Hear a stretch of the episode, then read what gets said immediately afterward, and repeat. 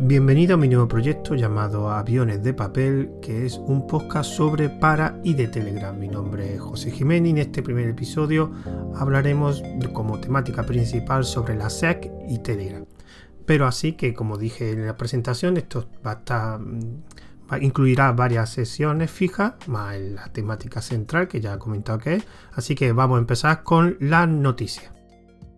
Hay una nueva versión del cliente de escritorio de Telegram, salió hace relativamente poco, una semana por ahí, que incluye una, una funcionalidad bastante interesante, creo que la versión beta, la 191, que es, incluye ya un corrector ortográfico, así que si vas escribiendo eh, un mensaje, pues te dirá, pues digamos, la ortografía y podrás pues, corregir te saldrá el típico que aparece en los correctores ortográficos del subrayado rojo y podrá te, dejará pues poner varias opciones para corregir esa palabra que supuestamente está mal escrita.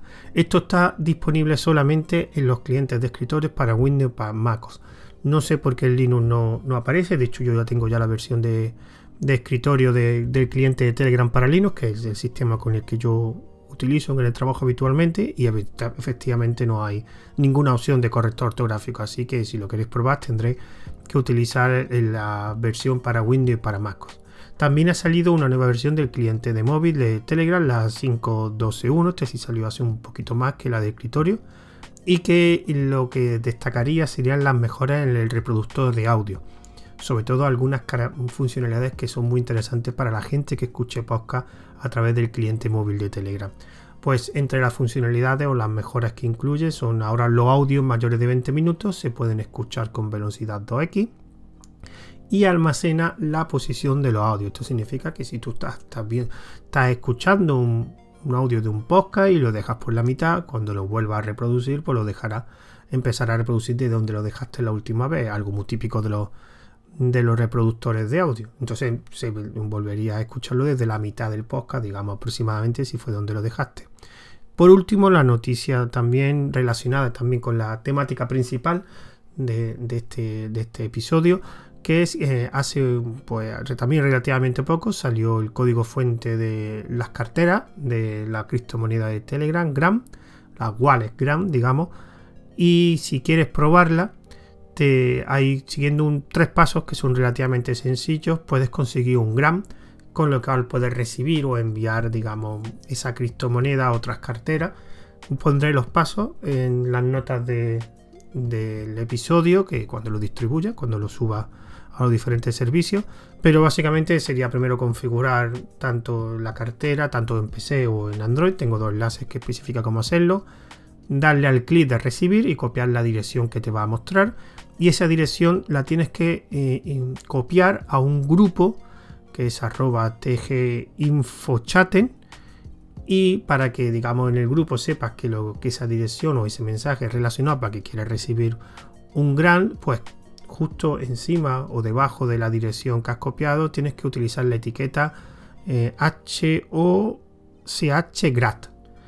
No pondré escrito para que, porque así en un audio no, puede ser muy bien, no se puede entender bien, pero recordad que le interese, en las notas de este audio pondré esos pasos sencillos. Recordad que este grande, digamos, es solamente para finalidad de, testear tanto la cartera como la Redstone que después en un futuro, cuando sea el lanzamiento oficial de la Redstone y de la criptomoneda Grand, evidentemente desaparecerán todas estas monedas, así que no pensar que ese Grand después lo podéis cambiar por dinero, no tiene esa funcionalidad, simplemente a modo de curiosidad, por si quieres ver cómo funciona la cartera de Grand y para que también a los desarrolladores le permita pues, tener un poco de, feedback por parte de, del usuario.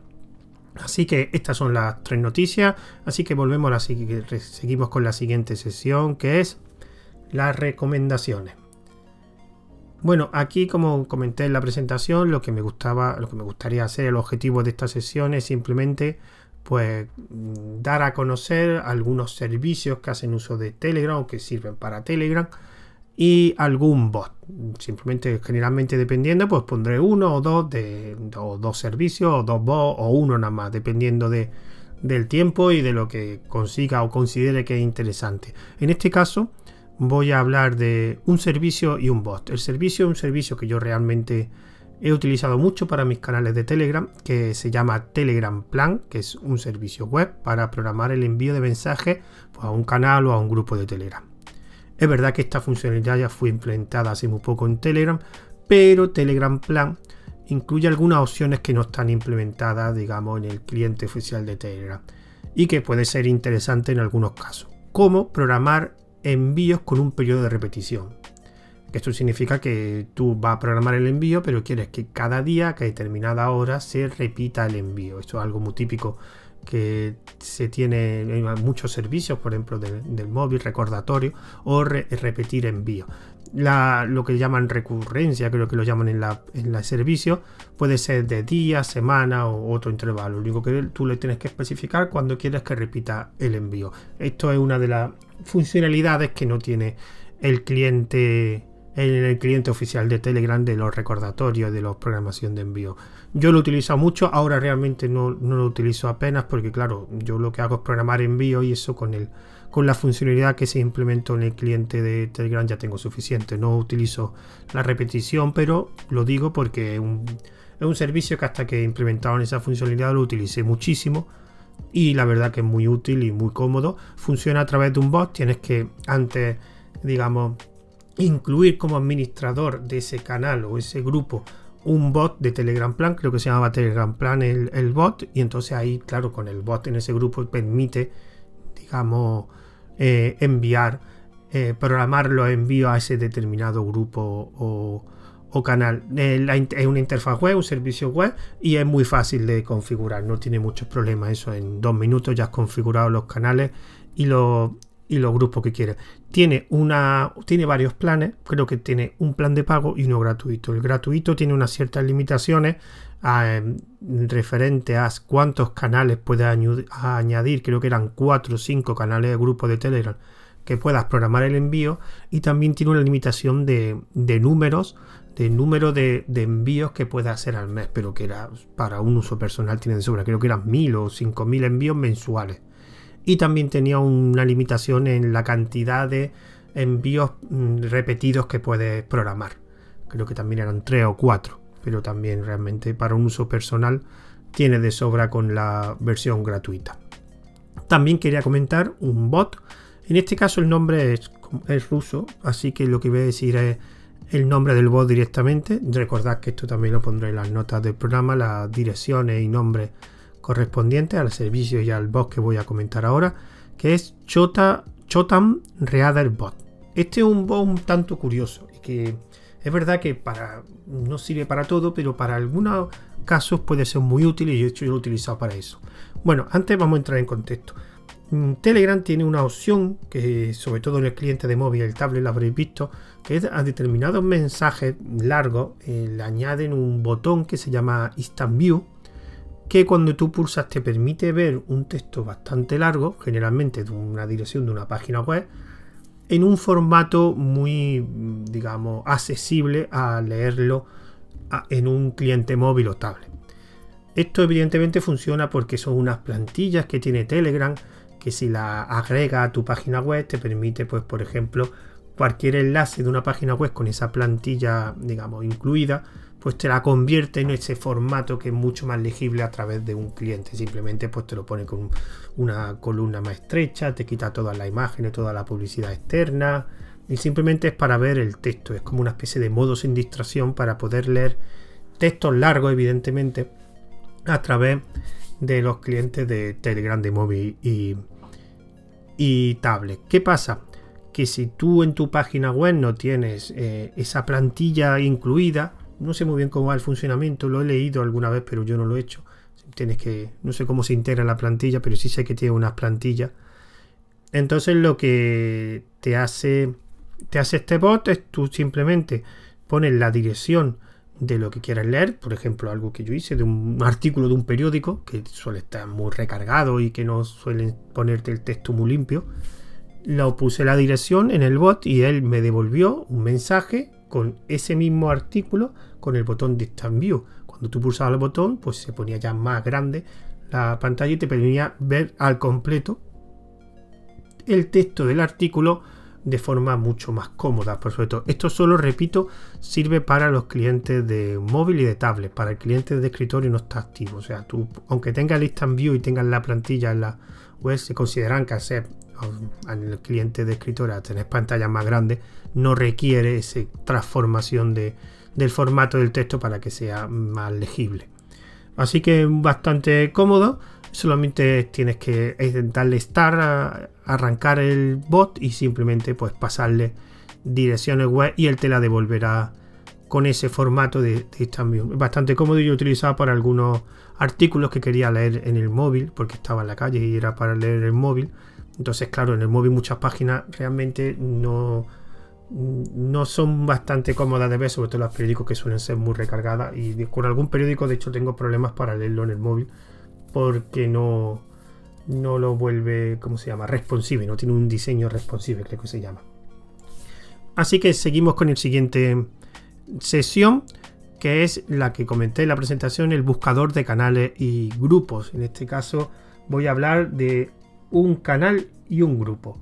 El canal, que ya en mi podcast de Tomando un Café en Verano hablé de él, se llama porque me gusta mucho, es muy, muy interesante y da información bastante bastante curiosa, se llama Historia en Cápsula.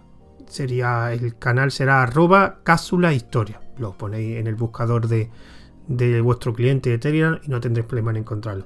Es muy curioso porque este lo que hace es, los mensajes que escribe simplemente es una imagen, una o varias imágenes, generalmente una, aunque hay mensajes con varias, y un texto que describe la imagen o explica eh, la imagen, el contenido de la imagen. Por eso es como historia en cápsula. Cápsula se refiere a la foto.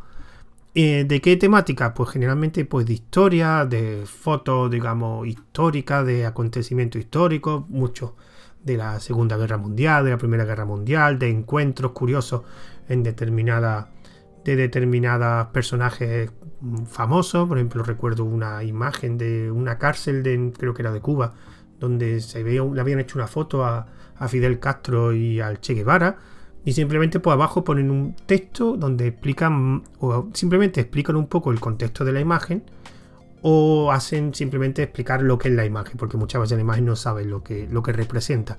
Así que es muy curioso y sobre todo información histórica y sobre todo relacionada con historia. Una información que es bastante curiosa. Por otro lado, quería hablar de un grupo.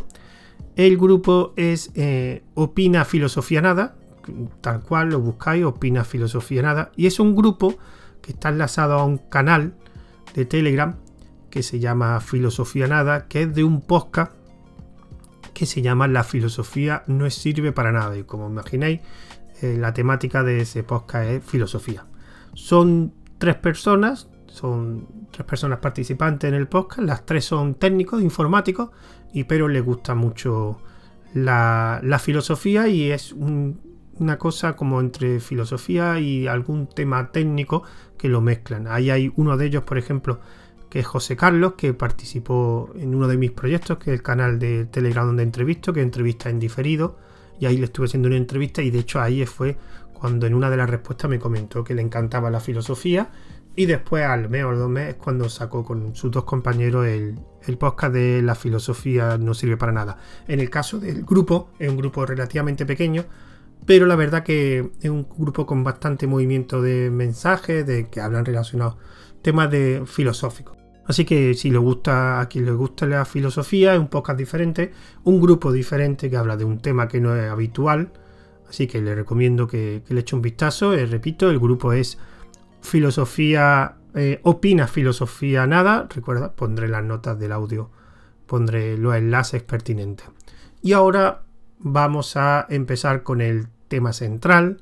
El tema central fue ese lío, podríamos llamarlo culebrón que hay entre la SEC, que es el organismo regulador de los mercados financieros en Estados Unidos, y la moneda o Telegram o su criptomoneda, la criptomoneda que iba a lanzar Telegram en octubre, que se llama Gram, que hace uso de una red de blockchain que se llama TON, que sería traducido a red abierta de Telegram que es una plataforma de blockchain que ellos llaman de tercera generación, porque servirá tanto para su moneda virtual como para hacer otros desarrollos relacionados con blockchain. De hecho, ya hay algunos creo que funcionando, algunas ideas del uso que quieran hacer de esta red de blockchain aparte de, utilizarla para, la criptomoneda. Por ejemplo, para el desarrollo de smart contracts, o sea, contratos inteligentes, quien sepa un poco de, de blockchain esto le sonará este término, y aplicaciones descentralizadas.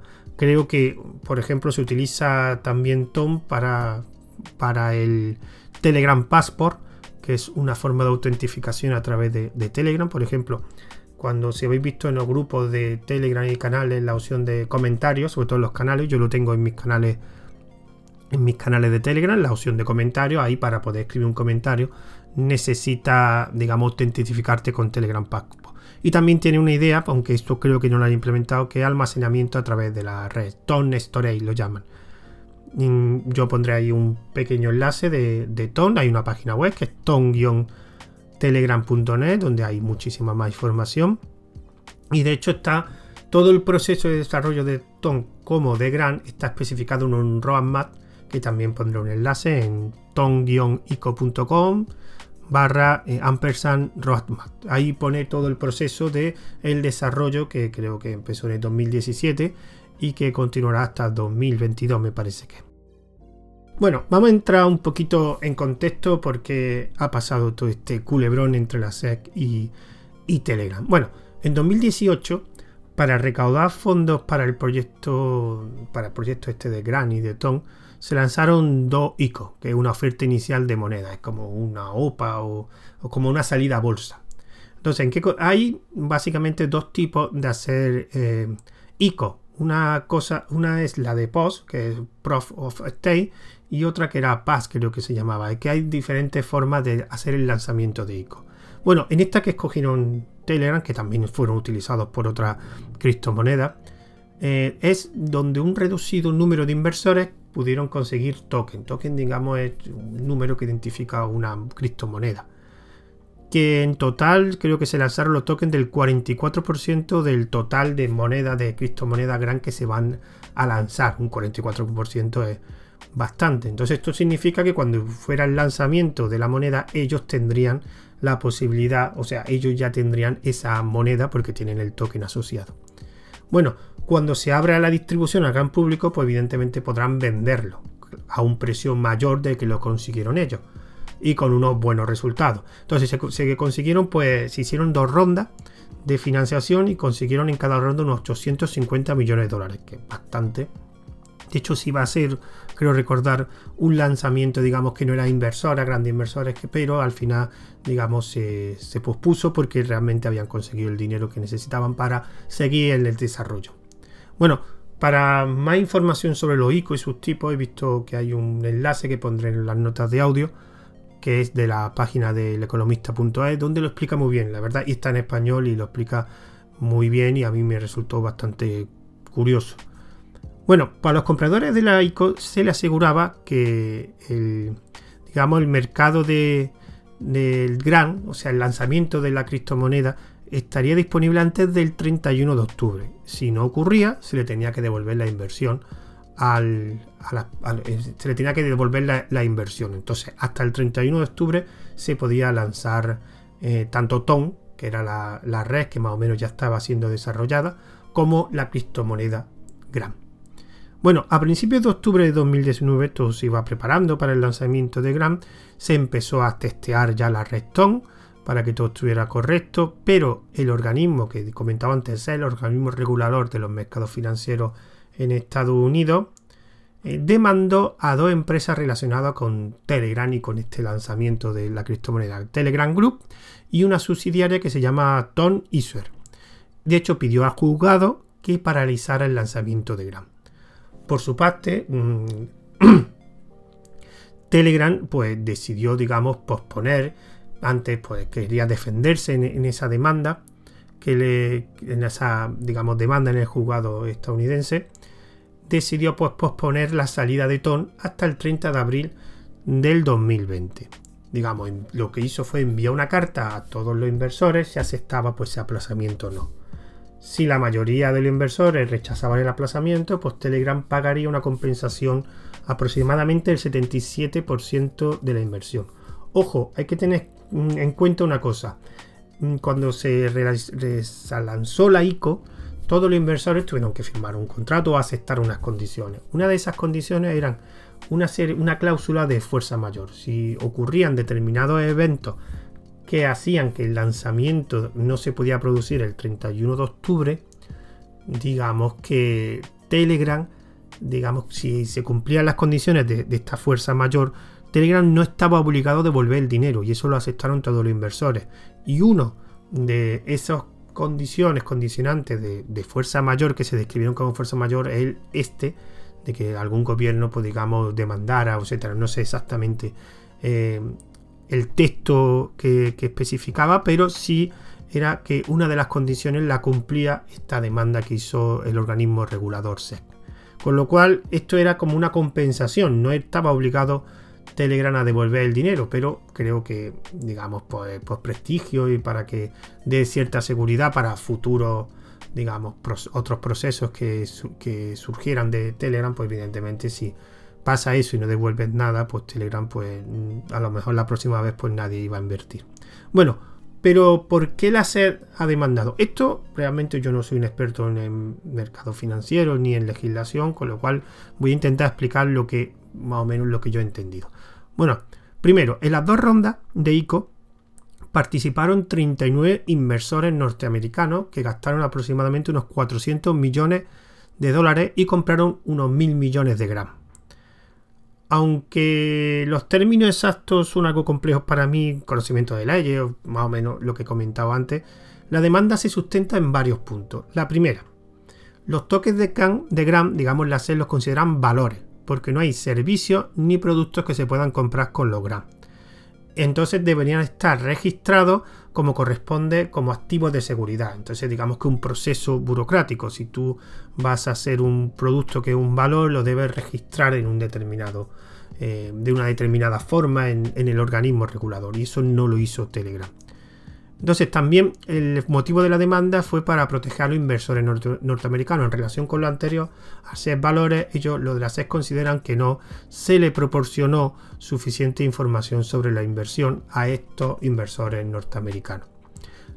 Hay que decir que realmente la demanda de la SEC solo afecta al territorio norteamericano, o sea, solo afectaría a esos inversores americanos, en el resto del mundo no tiene legislación pero claro, evidentemente Telegram o la empresa que hay Telegram y los, y los dueños de Telegram, los hermanos duros, no son tontos y seguramente esos ahora dijeron que no conviene que es un mercado y un país tan importante como Estados Unidos tener problemas con su organismo regulador. Así que por eso, mi mano, que han aplazado, pero realmente el lanzamiento se podría, digamos, lanzar en el resto del mundo o pones como requisito que no pueden participar empresas americanas y ciudadanos americanos o inversores estadounidenses. Así que eso para dejarlo claro, pero evidentemente eh, es lógico que quieran antes intentar solucionarlo con el, mm, con el organismo regulador. Bueno, ¿Y por qué la demanda se realizó? Bueno, pues todos estos puntos que comentaba es porque ya existe legislación en este asunto. O sea, lo que le pasó a Telegram ya ha pasado con otras criptomonedas. O sea, no es la primera vez que la SEC se enfrenta a un caso similar. Por ejemplo, con la ICO que lanzó otra criptomoneda que se llama EOS, pasó más o menos lo mismo. Y la empresa detrás de esta ICO llegó pues, a un acuerdo con la SEC y pagó unos 24 millones de dólares y evidentemente las monedas la criptomoneda se lanzó, de hecho ya está disponible en los mercados. Y evidentemente llegaron a un acuerdo y no llegaron a juicio. Aunque había cierta diferencia entre la, digamos, este lanzamiento estático de, de EOS y el respecto al caso de, Telegram. Por lo que he visto, una de las diferencias es que cuando pasó lo de EOS no estaba esta legislación vigente, no había salido esta legislación y aparte creo que ya habían retirado todos los tokens que todos los tokens la habían retirado del mercado, con lo cual entre comillas no, no afectaba, pero por eso llegaba a un acuerdo. ¿Con Telegram qué pasará? Pues no lo sé. Y esto ya se verá en el juicio. También la SED llevaba investigando varios meses la criptomoneda Gram e incluso envió una citación a Telegram y estos no se presentaron. No sé si es que no llegó la citación, pero que no se presentaron. Fue el motivo porque ya llegaron al siguiente paso que fue pues la demanda. Por su parte Telegram se defendió que había proporcionado suficiente información que, a suficiente información a los inversores y que han seguido el procedimiento que realizó pues otras criptomonedas. Esta no es la primera ICO que se lanza y de hecho hay muchísimas criptomonedas. también intentaron ponerse en contacto, dicen que aproximadamente durante 18 meses, con la SEC para que sus expertos analizaran el proyecto Tom, pero nunca estuvieron respuesta de la SEC. Al no tener respuesta, pues digamos que tiraron para adelante. Y ahora mismo, pues la, ¿cómo está el proceso? Pues la audiencia para el juicio está programada para el 18 de febrero y no se ha metido ninguna acción cautelar porque la SEC, como he dicho antes, mm, comentó en la demanda que, suspendiera cualquier actividad, cualquier lanzamiento de, Tom, pero no han tomado ninguna. Con lo cual, lo que comentaba antes es que realmente el lanzamiento se podría haber lanzado fuera de Estados Unidos, pero evidentemente Telegram pues prefiere antes pues llegar intentar solucionarlo judicialmente, porque los 39 inversores, aunque no, como he dicho antes, no se les debe devolver el dinero porque es fuerza de causa mayor y eso estaba en una de las cláusulas de la ICO, pero evidentemente Estados Unidos es un gran mercado y no conviene, digamos, tener problemas con ello.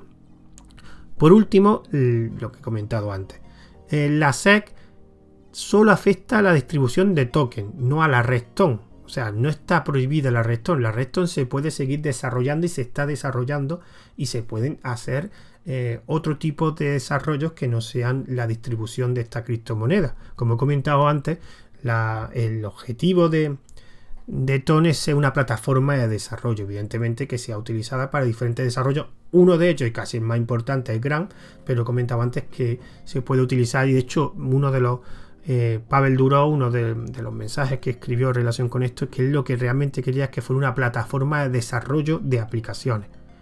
¿Vale? De hecho, como he comentado antes, eh, hace poco salió el código fuente de las noticias de la cartera y, seguirán saliendo más, más desarrollos. Claro, porque lo que comentaba, la jurisdicción de la SES solo es para los ciudadanos estadounidenses. Así que, ¿cómo se quedará esto? Pues se verá en febrero. Mm, de hecho, tienen que, creo que era en enero, la fecha límite, creo que era en enero, tienen que entregar toda la documentación, tanto la SEC como Telegram o la empresa, los abogados de Telegram, para que el juez correspondiente, digamos, investigue el caso y tome una decisión.